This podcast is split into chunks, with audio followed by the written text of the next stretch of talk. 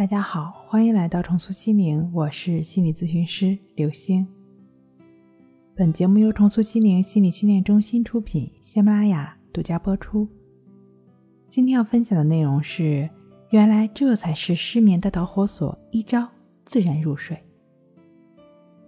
很多失眠症的朋友会在后台留言或者打电话到中心询问说：“老师，关系法练了很长时间，躺在床上。”还是翻来覆去的睡不着啊，这到底是怎么回事呢？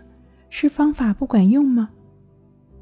仔细了解了一下，发现躺在床上翻来覆去睡不着的，他已经关系法做了一年多，是的，一年多。只不过他一直躺着做，而且是一边躺着一边感觉一会儿呼吸，然后跟着念头跑起来。亲爱的朋友，请仔细了解方法练习要求。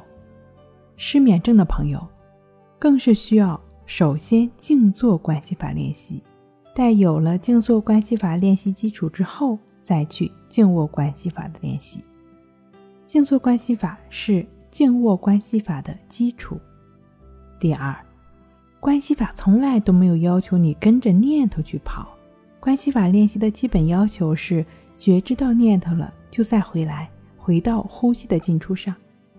刚一拉回来，可能又跑掉了，就再回来，一次又一次的反复这样去做，这就是训练的过程。首先，你得先沿着正确的方向去做，否则道儿都偏了，怎么能到达终点呢？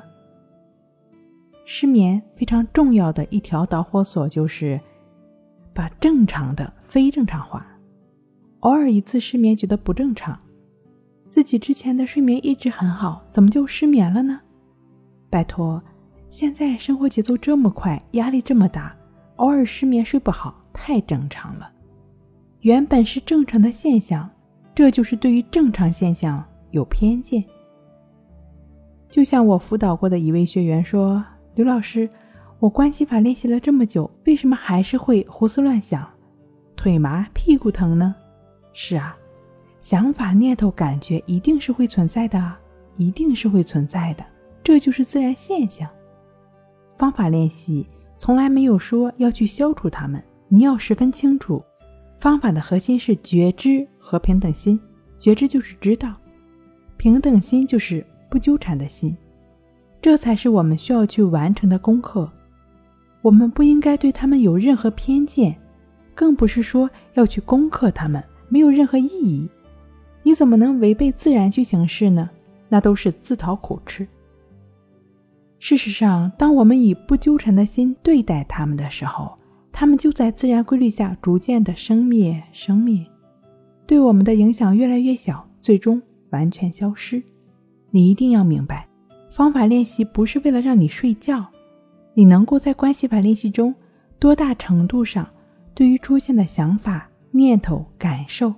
还是不舒服的感觉，能够在多大程度上做到不管它、不理它，也就意味着你在日常生活中能够多大程度上保持平和心境，能够对于夜晚睡眠的执着心有多大程度上的消除，能够以怎样轻松的姿态入睡。是的，就只是不管不理他们，就只是保持觉知，保持平等心就好了。当你能够不去纠缠，能够保持觉知、保持平等心了，安在当下了，那么睡眠在你身体需要的时候也就自然来临了。好了，今天跟您分享到这儿，那我们下期再见。